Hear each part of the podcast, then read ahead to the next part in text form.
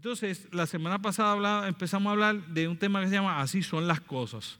Y, en la sociedad que vivimos, así son las cosas, esa serie de mensajes. El título de por sí ya debe ser chocante para las generaciones nuevas y debe ser chocante en la sociedad que vivimos, porque así son las cosas, habla como un, azul, como un absoluto, como si no hubiese otra manera de que no la fuera.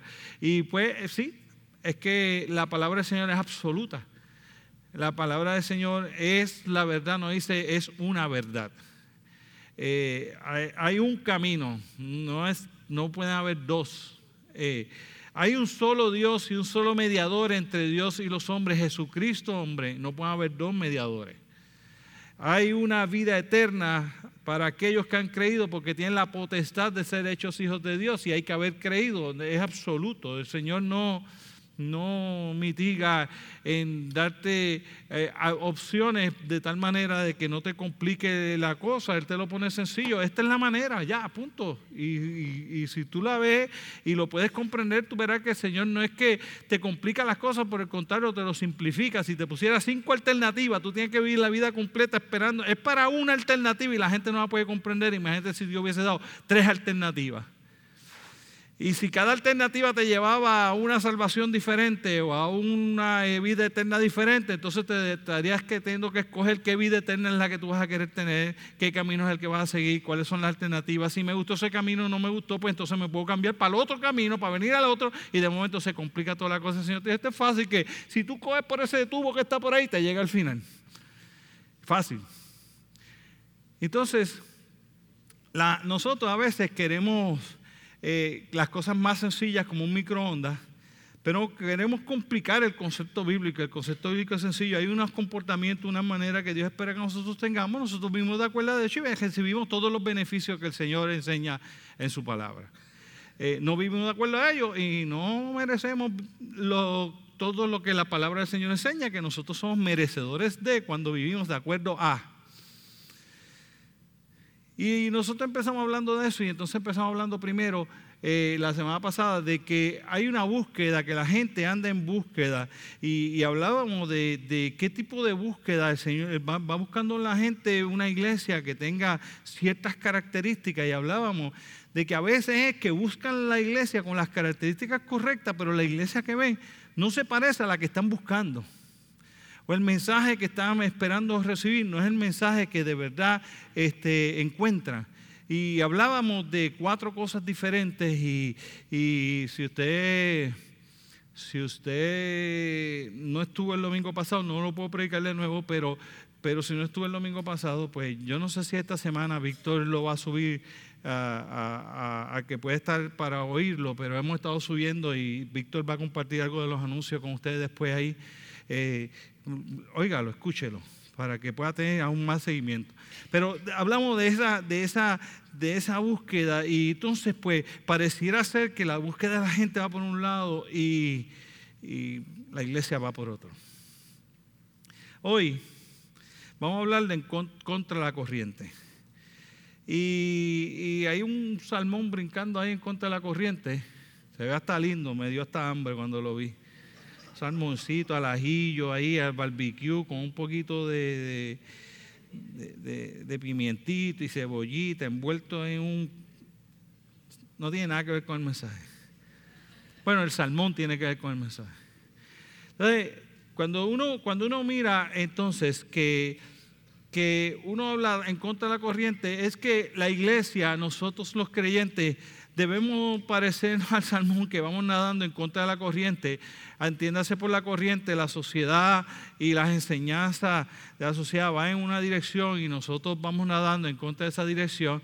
Y, yo no sé si usted lo visualiza, pero la santidad está aquí y el pecado está acá. Dios está aquí y el mundo está acá. Y entonces, pues si yo voy moviéndome hacia lo que la sociedad ve como bueno o como la sociedad ve como malo, como bueno, y para mí lo que la sociedad ve como bueno, aunque sea malo, está bueno, pues entonces estoy yendo a favor de la corriente de la sociedad y no en contra de la corriente de la sociedad. Y si la sociedad eh, empieza a estipular cosas que van en contra de la palabra de Dios y yo sigo y me ajusto y me acomodo a esa realidad, estoy nadando a favor de la corriente y no en contra de la corriente, porque eh, la palabra del Señor enseña que la palabra de Dios es locura para aquellos que no han creído todavía. Y si es locura es porque para ellos no hace sentido. Por ende, nosotros tenemos que parecer locos. Y solo un loco nada en contra de la corriente o un salmón. Quizás por eso a veces uno dice, hermano, ¿qué salmón tú eres? ¿Cierto? Cuando uno hace cosas como que no hacen sentido, le dicen, hermano, ¿qué salmón tú eres? Pero nosotros debemos hacer. Entonces yo me puse a mirar y hay una cosa interesante con la, con la historia del salmón, porque en, la historia de cómo el salmón se dice que el salmón nace en las aguas dulces y eh, cuando ya está en su vida adulta emigra o nada o se traslada hacia el océano. Y cuando es hora de, de procrearse, nada en contra de la corriente para procrearse y va al lugar donde nace. Regresa al lugar donde nació. Y a mí me, parece interesante porque eh, yo hice tres anotaciones. Uno, en todo su viaje no come alimento. Hasta que llega a ese lugar donde nació, allí sabe que va a haber comida suficiente y que allí se va a saciar y allí come. Dos, no solo va al lugar sin comer, sino que cuando llega a ese sitio, allí se procrea. O sea, yo creo que el creyente tiene que tener sitios donde se alimenta. Y creo que tiene que tener la actitud y la capacidad para reproducirse como creyente en otros. Que haya otros creyentes como resultado de lo que tú hiciste. Y la tercera que me llama la atención es que Salmón regresa al sitio donde nació. Y yo creo que el creyente todo el tiempo tiene que estar regresando a la cruz de Cristo, que es el lugar donde se da su nuevo nacimiento. Entonces, para llegar a eso, tenemos que ser como el salmón, tenemos que nadar en contra de la corriente.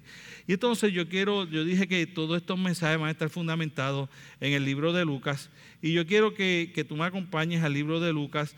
Y en el libro de Lucas, eh, en el libro de Lucas, en el capítulo 6, nosotros vamos a leer un par de versículos que yo quiero que tú me acompañes con, con alguno de ellos. Eh, Lucas, eh, estoy aquí bregando con mi tecnología para ciego. Lucas capítulo 6 y leemos del versículo 20 en adelante. Y quiero leer unos cuantos versículos hoy, aunque no voy a hablar versículo por versículo eh, en la mañana. Y alzando los ojos hacia sus discípulos decía, bienaventurados vosotros los pobres. Ya, ya empezó mal para nosotros. Ya empezó mal para esta sociedad la palabra de Dios. Bienaventurados los pobres porque vuestro es el reino de Dios. Bienaventurados los que tienen hambre porque seréis saciados. Bienaventurados los que lloráis porque reiréis. ¿No me parece en contra la corriente? Todo lo que la sociedad dice que no es calidad de vida, es lo que el Señor dice que nos va a producir calidad de vida. ¿Sí o no? Bienaventurados los pobres, porque de ellos es el reino de Dios. Bienaventurados los que tenéis hambre, porque esos son los que recibirán comida para ser saciados. Bienaventurados los que lloran, porque esos son los que a la larga van a reír. O sea, que tú eres bienaventurado si lloras, si ríes, no lo eres. Es contra la corriente o no es en contra de la corriente. si tú eres pobre, tienes el reino de Dios. Garantizado, más garantizado que si no eres pobre. eso, no es lo que la sociedad enseña. La sociedad enseña que el bienestar material nos va a tener mejor calidad de vida. Y que yo tengo que ser un buen proveedor y tengo que tener para que no falte nunca de comer en casa. Y el Señor me dice, si no tienes que comer, tranquilo, porque yo te voy a saciar. Y después te dice, y no te preocupes si está un poquito triste, porque yo te haré sonreír. Bienaventurados seréis cuando los hombres os aborrezcan y cuando aparten de sí y os vituperen y desechen vuestro nombre como malo por causa del Hijo del Hombre. Gozaos en aquel día. En serio. Y alegraos. En serio. Porque aquí vuestro galardón es grande en los cielos, porque así hacían sus padres con los profetas. Hay de vosotros, los ricos, porque ya tenéis vuestro consuelo. Hay de vosotros los que estáis saciados porque, no porque tendréis hambre. Hay de vosotros los que ahora reís porque lamentaréis y lloraréis. Hay de vosotros cuando todos los hombres hablen bien de vosotros, porque así hacían los padres con los falsos profetas. Pero vosotros los que oís os digo, amad a vuestros enemigos, haced bien a los que os aborrecen, bendecid a los que os maldicen y orad por los que os calumnian. ¿En serio? Al que te hiere en una mejilla, preséntale también la otra. Y al que te quite la capa, ni aun la túnica le niegues. Al que te pida, dale. Y al que tome lo que es tuyo, no le pidas que lo devuelva. Así te jovan, no te preocupes. Y como queréis que hagan los hombres con vosotros, así también vosotros haced con ellos. Porque si amáis a los que os aman, ¿qué mérito tenéis? Porque también los pecadores aman a los que los aman. Y si hacéis bien a los que os hacen bien, ¿qué mérito tenéis?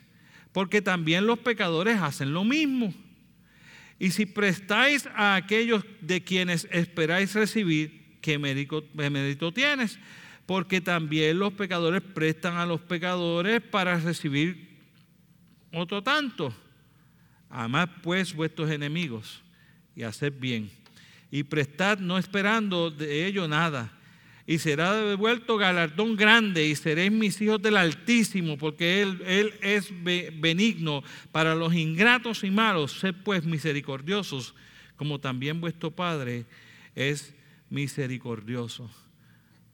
No juzguéis y no seréis juzgados. No condenéis y no seréis condenados. Perdonad y seréis perdonados. Dad y se os dará. Medida buena, apretada, remecida y rebosando dará en vuestro gozo, porque con la misma medida con que mides, serás medido. Porque ¿Qué miras la paja del que está en el ojo de tu hermano y no echas de ver la viga que está en tu propio ojo? ¿O cómo puedes decir de tu hermano, hermano, déjame sacar la paja que está en tu ojo, no mirando tú la viga que está en el tuyo? Hipócrita. Saca primero la viga que está en tu ojo, entonces verás bien para sacar la paja que está en el ojo de tu hermano. De momento, la palabra del Señor dice, nada en contra de la corriente, sé distinto, vive diferente. Es un mensaje, no, eso no es un mensaje de que ven a Cristo que Dios te va a dar un millón de pesos.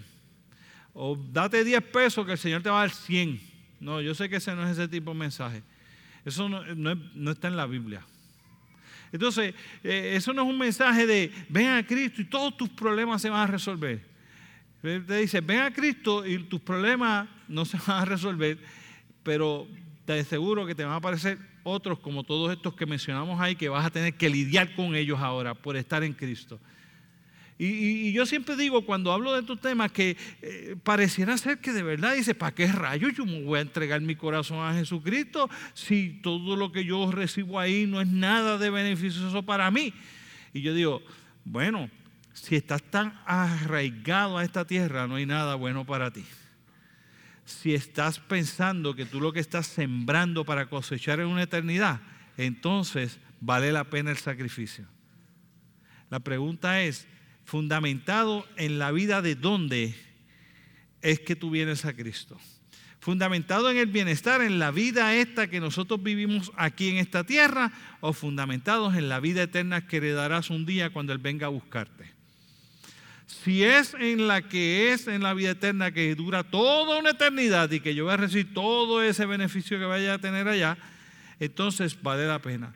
Si yo pienso en, en ese beneficio, porque es un beneficio para yo poder estar mejor aquí, arraigado a lo que tengo en esta tierra, entonces, con honestidad, no es negocio. No es negocio. No es negocio no porque sea malo, porque yo vivo feliz. No es negocio porque tú estarías buscando lo equivocado y no estarías dispuesto a nadar en contra de la corriente.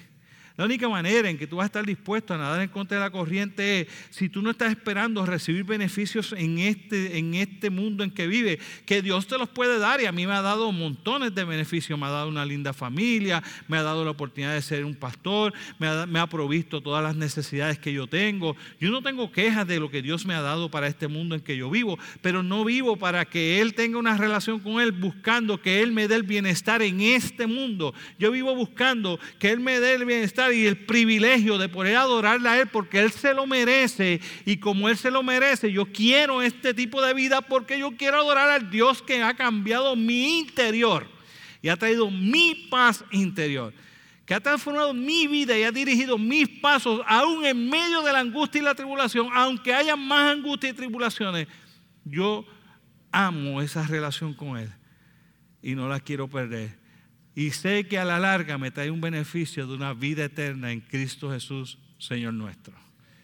Entonces deja de estar fundamentado aquí. Mientras fundamentemos, no nadaremos en contra de la corriente. Es muy difícil.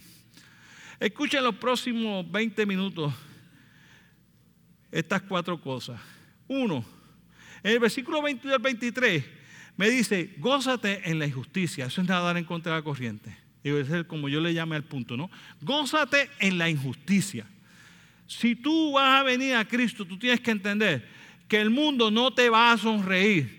La amistad con el mundo es enemistad contra Dios. Por lo tanto, la amistad contra, con Dios es enemistad contra el mundo, es la contraparte.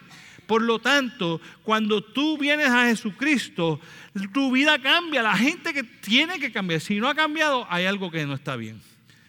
Tu vida cambia y tú no ves las cosas, tú ves la gente haciendo cosas que no te hacen sentido. A mí no me hace sentido ver mujeres cruzando la carretera número en Vega Baja, estacionándose al otro lado de la carretera a las 10 de la noche, cruzando la calle solas, ellas dos, para ir camino a un bar a beber ron con un montón de gente que no conocen en el país en que vivimos. A mí no me hace sentido.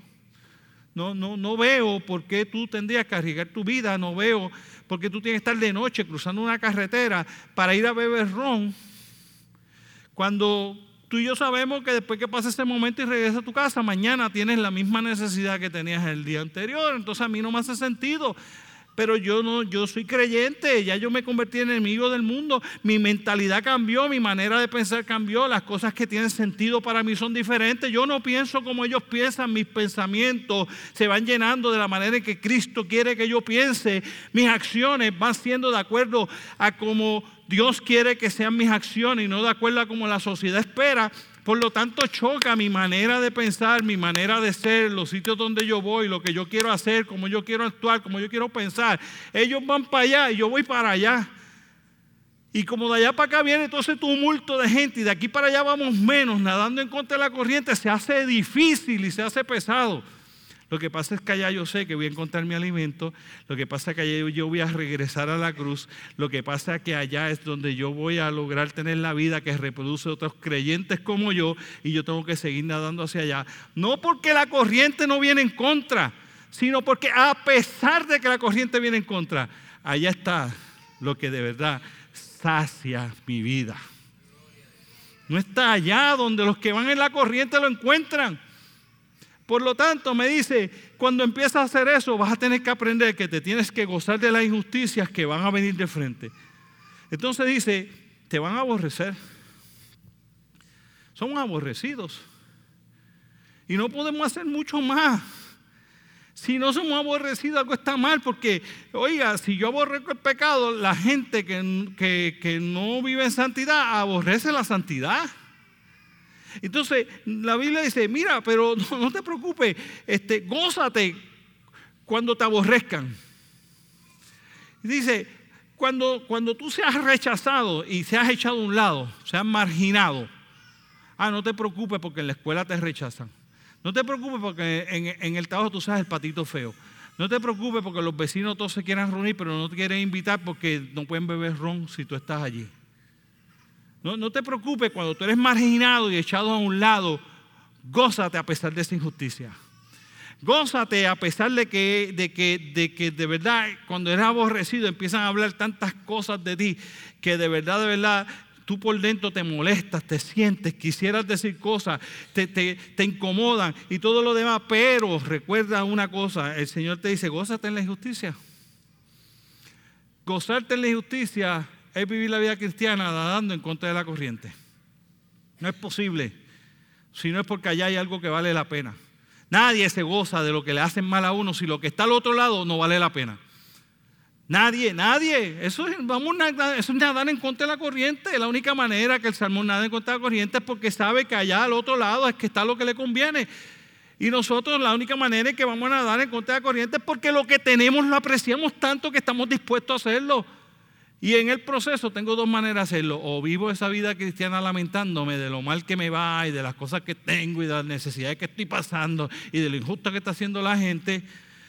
O me gozo en medio de la injusticia. Y el Señor te dice, gózate. Lo tercero dice, cuando te juzguen como malo. Oye, cualquiera diría que cuando se escribió esto, estaban escribiendo viendo lo que está pasando hoy día, ¿no? Hoy día los malos somos nosotros los creyentes. ¿Qué, ¿Qué, es lo malo de hacer en la escuela? Orar. No es hablar de ateísmo, de homosexualidad, de sexo libre. No, no, no. Hablar de la palabra de Dios es lo que es malo. Orar en la escuela es lo que es malo. ¿Cierto? Nosotros somos los malos de la película. Nosotros somos los que somos una amenaza en contra de ellos. Y está bien, eso fue lo que pasó con los fariseos y Jesucristo. Y acabaron clavándolo en la cruz. A lo mejor nosotros acabamos, acabamos clavados en una cruz. Y la palabra del Señor dice, si tú de verdad quieres venir en pos de mí, niégate a ti mismo, toma tu cruz cada día y sígueme. Que me está diciendo, vas a tener que nadar en contra de la corriente. Si quieres venir en pos de mí, tienes que estar dispuesto a nadar en contra de la corriente. Te van a juzgar como malo, te van a echar un lado como un lado, te van a rechazar porque no eres como ellos, van a hablar mal de ti, vas a ser aborrecido, quizás no, no te quieran hablar de ti, quizás no quieran saber de ti, quizás pierdas amistades, quizás pierdas cosas. Pero si tú aprendes a ver lo que vale la relación con Dios, en ese caminar, en ese caminar, en ese caminar, tú verás que vale la pena y podrás gozarte en medio de la injusticia. ¿Sabe que no todos los salmones llegan? Algunos de ellos mueren porque las energías no le dieron y se cansaron y mueren en el trayecto. Ninguno de ellos se arrepintió de lo que estaba haciendo, o sí. Porque si se hubiese arrepentido, ¿qué hubiese hecho? Hubiese virado y hubiese llegado al mar. ¿Por qué se murió? Porque prefirió inclusive que morir nadando en contra de la corriente para llegar a lo que valía la pena y hacerlo y darse todo lo que fuera necesario, aunque en el camino le costara la vida. Lo segundo, desde el versículo 27 al 31 dice, haciendo a otros lo que no se merecen, haciendo por otros lo que no se merecen. La sociedad dice, no, tú te tienes que ganar las cosas. Y la Biblia te dice, no, al que no se las ganan, a ese bendícelo. La sociedad dice, cuadro honor, premio, ¿para quién? para todo el que sacó ciertas notas. El que no sacó esas notas, no, tú no tienes premio. ¿Sí o no? ¿Tú no te lo qué? Tú no te lo mereces, tú no te lo ganaste. Si hizo esfuerzo, si estudió más horas, pero simplemente no tiene la misma capacidad o no aprende de la misma manera, eso no es tomado en consideración. Tú estás en el cuaderno, si sacaste las notas que el maestro te dijo que sacaste, sin importar cuánto tú estudiaste. A lo mejor el que sacó el cuadro honor se copió todas las clases, pero pues le dieron la nota y como tiene la nota, tiene el cuadro honor. El que se mató estudiando se las, las pestañas hasta más no poder y no se copió nunca, sacó B y como sacó B no está en el cuadro honor y aquel que se copió está en el cuadro honor. Porque la sociedad empieza a juzgar y a evaluar cosas a base de, eh, no sé, a veces yo me preocupo, me preocupo, yo digo, yo sí está terrestre o algo así, pero la gente no ve como que las cosas no hacen sentido. Digo, yo saco un montón de as copiados. A lo mejor es que como la gente no se copia más que yo. Pero yo, cuando no era creyente, bendito que el maestro dejara la clave fuera de sitio. Mi mamá fue maestra mía y yo no me acostaba y mi mamá no hacía el examen porque yo no me acostaba hasta que mi mamá hiciera el examen para ver si yo podía jugar el examen. Es la verdad, esa era yo. yo. No era creyente, no tenía que haber una buena conducta en mí. Eh, una buena, si yo soy creyente, mi Dios me cambió y debo vivir de acuerdo a los valores de la Biblia, pero si no me ha cambiado, yo no tengo que vivir de acuerdo a los valores de la Biblia. O, o sí. Pero nosotros sí hemos cambiado. Y la palabra del Señor nos dice que nosotros vamos a darle beneficio a aquellos que no se lo merecen, no al que se lo merece. Yo no digo que el que, el que está en el Ecuador no se lo merece, entiéndame. Yo lo que digo es que hay otros que, están que no estuvieron, que por su esfuerzo también se lo merecían, que es diferente. Pero yo lo que digo con esto es, hermano, dice la palabra del Señor, ama a tu enemigo. En serio, vamos a hablar al enemigo, ama a tu enemigo. Haz bien a los que te aborrecen. Ora por los que te calumnian. Pon la otra mejilla, al que te den una mejilla, ponle la otra para que te dé otra bofeta. Y al que te quita, dale más. Y dale al que te pida prestado, préstale y no esperes nada a cambio. Eso de prestar con intereses no es bíblico. Es verdad, no es bíblico. Nosotros no vivimos todo de acuerdo a la escritura, por eso es que vivimos las consecuencias. Nosotros deberíamos vivir una vida más pelado y más feliz. Pero vivimos una con más cosas y menos felices. ¿Eh? somos, nosotros somos absurdamente complicados. ¿Sí o no? La palabra dice, el Señor es esclavo del que, del que le presta. Y, nos invita a que no cojamos prestar. ¿Y qué nosotros decimos? La sociedad dice, no, lo más que tú tienes que cuidar es qué? Y la Biblia te dice, no cojas.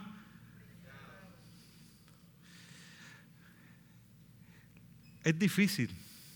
Es complicado pensar como creyente, porque pensar como creyente implica que yo voy a estar nadando en contra de la corriente y tengo que ver qué es lo que viene en esa corriente para yo estar dispuesto a ir hacia ella. Y yo veo que ahí viene ese que me hace mal y como quiera yo tengo que seguir nadando en la misma dirección. Yo no puedo irme a pelear con él para que la corriente me lleve allá porque yo estoy diciéndole todas las que me vinieron a la mente, porque yo no se lo voy a permitir a nadie.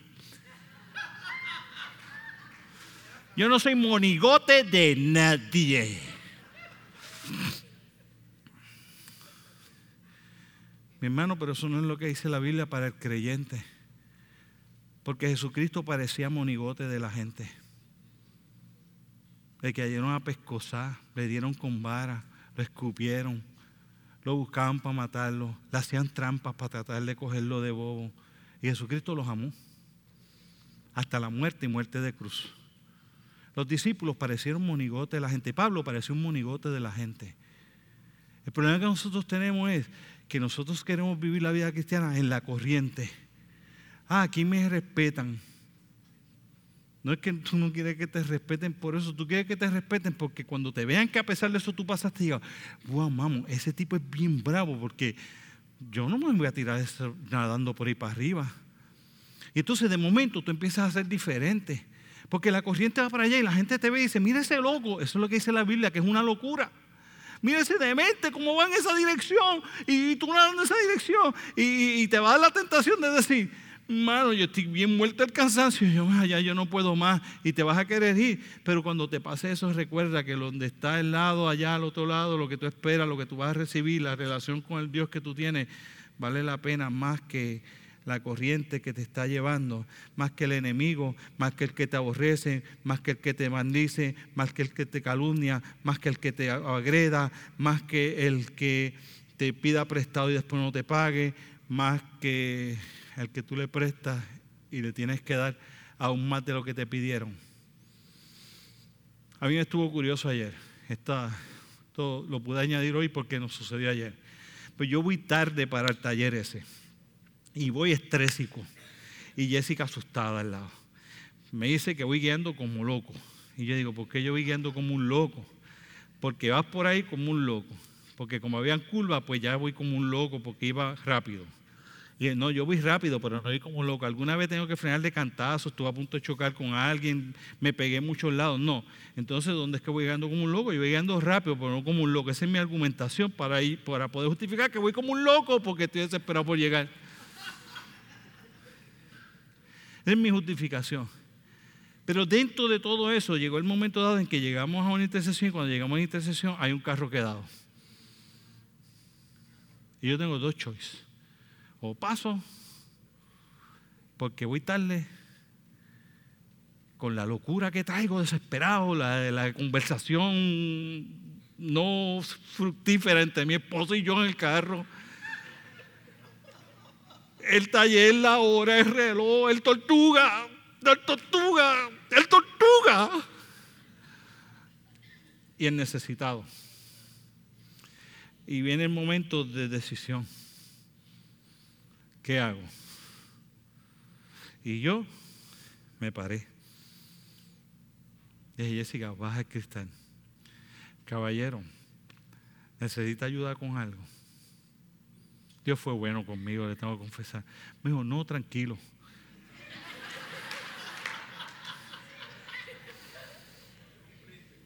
No, tranquilo. Fue que se me cayeron unas cosas de la guagua, encontré una y otra no, pero no se apure. Esto fue lo más que me dio una pescosa en la cara, sabiendo que yo había hecho lo correcto, a pesar del ajoro que yo llevaba. El hombre me dice, Dios le bendiga. ¿Te entiendes? La corriente nos puede llevar. Claro que para mí ese hombre, yo pararme es atrasarme, no llegar a tiempo, llego tarde a la conferencia, después que pagamos, después que estamos invitados, después que están allí, que hay gente esperando esto, aquello, y la corriente me dice, síguelo. Y el Señor me dice, detente. Y yo tengo que hacer a los otros lo que ellos no se merecen. Quizá yo puedo analizar, pues le hubiese puesto un cover para que no se volaran las cosas. No es culpa mía, ¡um! y sigo. Está bien, vamos a poner que podía ser un cover y que no necesariamente yo tenía que detenerme y llegar tarde por no haber puesto el tapo de cover. Ah, está bien, perfecto. Ajá. Pero la Biblia me dice, no, es que haz con ellos, haz con ellos, aunque no se lo merezcan. Y después te dice al final de ese pasaje y termino ese punto, eso, eso, que nosotros queremos que hagan con nosotros, eso es lo que tú tienes que hacer con los demás. ¿Sabe que yo hubiese querido que hicieran si yo hubiese sido ese Señor? Que alguien se parara a ayudarme. ¿Sabe que tú hubieses querido? Que alguien se parara a ayudarte. Y el Señor te dice, si eso es lo que tú hubieses querido para ti, eso es lo que tú tienes que hacer, detente, olvídate lo que diga la corriente, ah, el trabajo. Si el trabajo, pues te da un memo, te quitan 5 minutos, 10 minutos, 15 minutos, media hora de tu salario. ¿Sí? Sería nada en contra de la corriente. ¿Sí? Ah, que el nene llegó tarde a la escuela porque me paré a ayudarle a otro nene que no iba a llegar a la escuela si yo no le di la ayuda. ¿Y qué sería lo correcto? Que el mío llegue temprano y que el del otro no llegue y pierda todo el día. ¿Me sigue? Y el Señor me dice, no, no podemos bregar igual que el mundo brega. Nosotros tenemos que ir en contra de la corriente. Nuestra manera de pensar siempre tiene que ser nadando en contra de la corriente y siempre tenemos que estar dispuestos a hacer por los otros lo que sea necesario hacer, aunque no se lo merezcan. Lo tercero, me dice, amando con sacrificio del 32 al 36. Y me dice, amando a los que no merecen tu amor y haciendo el bien a los que no lo merecen. Es un amor con sacrificios. Y termina esa parte diciendo, ¿sabes qué? Lo que el Señor te pide es que ese amor con sacrificio no es otra cosa que tú seas misericordioso. Entonces tú eres misericordioso. Yo te voy a decir lo que yo he aprendido. A mí, a mí yo tenía un jefe que me decía, eh, Toda gente problemática me las mandaba a trabajar conmigo en la Interamericana. Se llama Omar Cueto. Yo me acuerdo el nombre por esa maldad que me hacía. Se llama el doctor Omar Cueto. Y Omar Cueto, cada vez que tenía alguien que estaba teniendo dificultad en alguna oficina, los reasignaba a mía. Y yo un día fui y le dije, oye, le voy a hacer una pregunta. Que, ¿Por qué usted me manda a mí a todas las personas problemáticas para trabajar conmigo? Y me decía, ah, muchachos, fíjate, es lo más graciosito. Digo, si Cueto me está escuchando por Facebook, saludos Cueto. Pero, pero yo recuerdo que él me dijo, yo recuerdo que él me dijo, no, es que Tacho, tú puedes trabajar con cualquiera. Y yo dije, y yo me sorprendí que él me dijera que yo podía trabajar con cualquiera. Pero la verdad el caso es que durante los años de pastorado el Señor pone este sentir en uno que yo te lo quiero regalar para que tú procures tener ese sentir que te va a ayudar a trabajar con misericordia con gente. Yo no soy expresivo, pero soy misericordioso. Yo no, soy de ese tipo de persona que expresa su amor hacia la gente, pero soy bien amoroso. El que me conoce más íntimamente sabe que es un tipo bien amoroso y bien misericordioso, aunque de entrada la cara que le dice a la gente dice, este es un carne puerco. Eso no debió haber salido del mensaje. Facebook, borren eso. Este, lo, lo que quiero decir es, detrás de cada acción de la gente hay una historia. Detrás de cada acción de la gente hay una historia. Cuando tú encuentres a alguien con que se te hace difícil amar con sacrificio y tener misericordia para con él, conócele. Porque cuando tú conozcas, vas a conocer la historia. Y cuando conozcas la historia, tu coraje se va a transformar en misericordia, en amor, en comprensión. Eso no es fácil, porque para conocerlo vas a tener que tolerarlo mientras lo conoces. Y quizás cuando lo conozcas vas a ver que esa persona jamás va a cambiar esa actitud y como quiera vas a tener que amarlo, pero por lo menos vas a aprender a tener una razón para amarlo, no porque ya puedes tolerar la manera en que es, sino porque conoces su historia. Nadie tiene un temperamento volado, nadie tiene un mal genio, nadie está amargado en la vida, nadie es difícil porque no haya algo en el pasado que causó unas heridas que todavía no han sido sanadas por el Dios de la creación que saca esa manera de ser de la gente. Eso no existe. Todo el que existe por eso, Dios a todos nos creó igual de felices cuando nacimos. Todos nos creó igual de felices cuando nacimos. La vida nos forma en quien nosotros somos. Las circunstancias, las situaciones. Si tú aprendes a mirar que el Señor te dice que tú tienes que aprender a ser misericordioso y aprender a amar a ese que te hace mal, es porque está, está diciendo detrás de eso, mira su historia, igual que Él miró la nuestra en la cruz del Calvario. Y Él nos ve a nosotros que de verdad dice, Dios mío, Señor, ¿por qué tú me mandaste a morir por eso? Es más, la Biblia no, la Biblia no nos expresa, nos dice que no se puede comprender cómo, quién soy yo para que tú tengas memoria. Nosotros no nos merecemos eso, no nos merecemos ese amor, esa de Dios, pero cuando Dios ve nuestra historia dice, bendito, pero es que mira lo que este hombre ha vivido, mira lo que estas situaciones que han vivido, que lo han llevado a ver esto, todavía no ha podido encontrarse conmigo y no puede ver la otra cara de la moneda y nos mira con misericordia, nos extiende su amor, su perdón, nos restaura, nos hace una nueva criatura en Cristo y entonces nosotros seguimos adelante con una nueva persona, un nuevo nacimiento, todas las cosas que han pasado, todas son hechas nuevas por la misericordia de Dios y Él te dice, y tú, amigo, nada en contra de la corriente, aún a tu propio enemigo, a aprende a amarlos. Aprende a darle a eso, a hacer las cosas por lo que no se merecen y sobre todas las cosas aprende a tener misericordia. Usted sabe la misericordia que usted tiene que tener. Cuando usted ve que viene ese de allá para acá y se lo lleva de frente, usted nadando en contra de la corriente y entonces te dio un empujón, usted se me el salmón. Y vino este charlatán que dice, mira la verdad que yo le voy a hacer el salmón este. Y el salmón va ahí luchando por su futuro, por sus cosas. Y de momento vienen eso y se ponen en acuerdo y vienen cuatro o cinco pescas más fuertes de ahí, vienen bajando y ¡pum! le dan un cantazo y tiran para atrás al salmón. ¿Qué es lo que? Una milla que ya había nadado. Y siguen su camino. Y el salmón va camino para allá recordándose de esos cuatro. Y tiene dos maneras de vivir la vida. Una, o vive la vida molesto con eso, heridos con eso, enfogonados con eso, molestos con eso, que ni siquiera los va a volver a ver en su vida.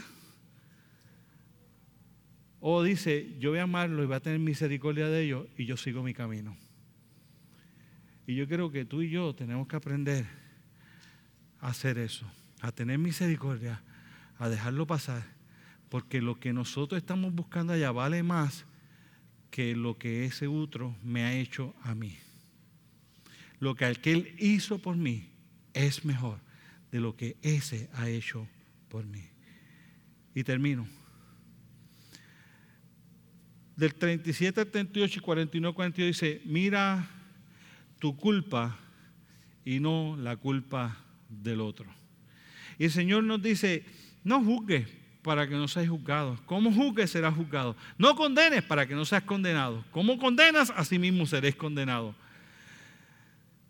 Da antes que recibir, porque cuando tú das, entonces recibirás, porque en otra, parte dice, porque dar es mejor que recibir. Y de momento me dice, mira tu culpa y no mira la de otro, no mires si esta aquel, aquel da, entrégate, dale al otro, al que necesita, dale sin mirar lo que puede ser o no puede ser, si tienes razón o tienes razón, si es resultado de sus decisiones o no es resultado de sus decisiones, no juzgue, no condene, no evalúe si vas a dar o no vas a dar por las situaciones que sean de esto y aquello. El Señor me dice, da, porque eso es mejor, tú vas a recibir después. No condene para que tú no seas condenado, no juzgue para que no seas juzgado. Y resume eso diciéndolo de esta manera. Limpia tu ojo antes de mirar el ojo de tu hermano para que puedas limpiar el ojo de tu hermano. Y yo creo que eso a veces se saca de contexto. Porque la gente lo usa como decir, ¿qué tú me dices a mí si tú también tienes las cosas tuyas? ¿Sí no? Yo tengo mis cosas, yo lo sé, y usted tiene las suyas, usted lo sabe.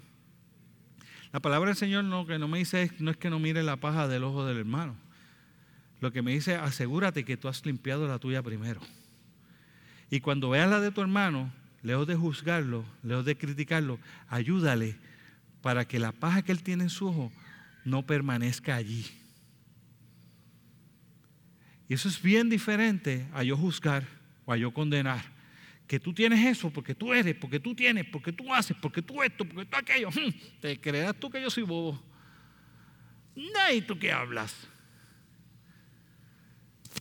Y entonces la Biblia me dice, mira, tú vas a ver el defecto del otro, tú vas a ver el pecado del otro, tú vas a ver la falla del otro, tú vas a poder entender la falla del otro, tú vas a estar en contra de la falla del otro, tú quisieras que el otro no tuviera esa falla, tú quisieras cambiar a esa persona, tú quisieras cambiarle eso, pero cuando vayas a hacer eso, asegúrate de una cosa primero, ¿qué? Asegúrate que tú estás mirando un espejo y te aseguraste que ya la paja no está en el tuyo, para que ahora puedas tener una buena visión cuando vas a ayudarle al otro a quitar la paja, a no hacerlo juzgando, a no hacerlo condenando, hacerlo con qué? Con amor. Porque la idea va a ser cuál? ayudarlo.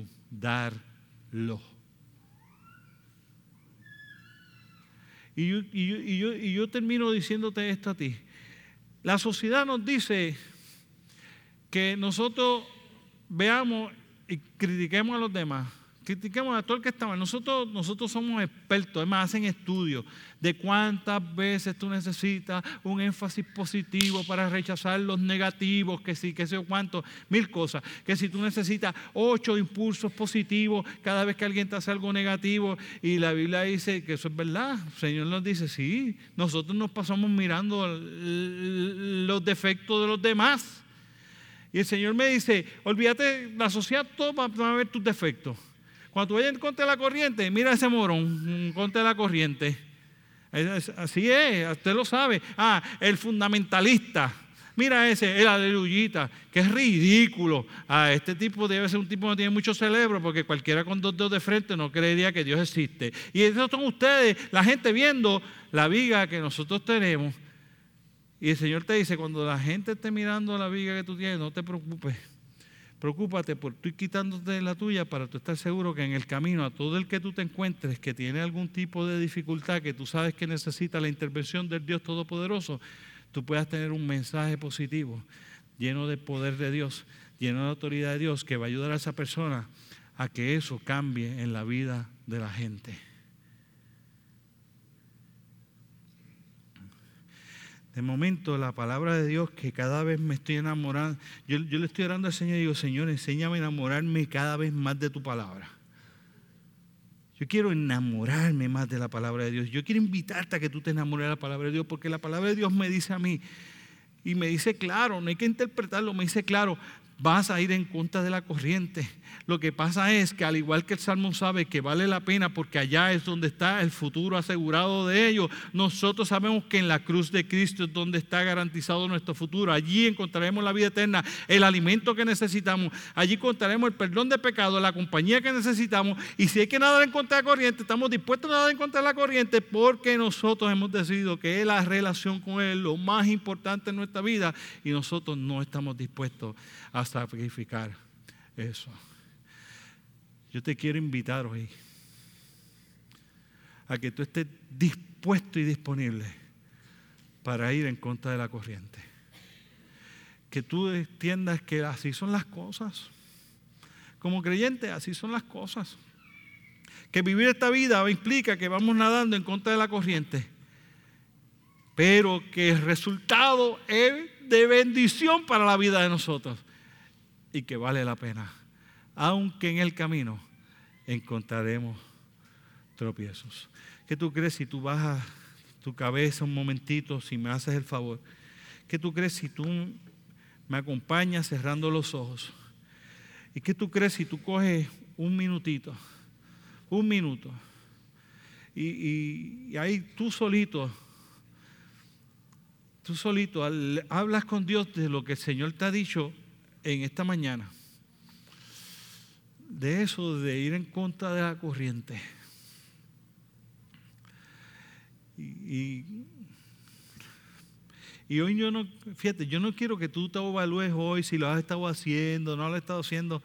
En verdad eso no es lo que el Señor ha puesto en mi corazón. El Señor ha puesto en mi corazón hoy algo que es para que tú te enamores de lo que, de lo que tú eres, de que tú te enamores de la idea de ser hecho, de ser hijo de Dios.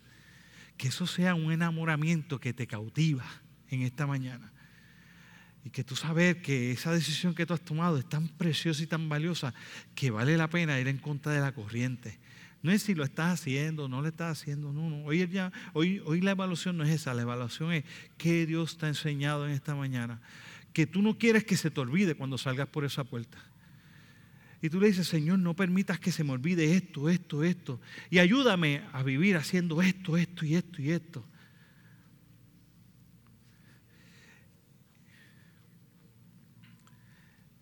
y permítanme orar por ustedes. Señor, gracias por la salvación que nos has dado.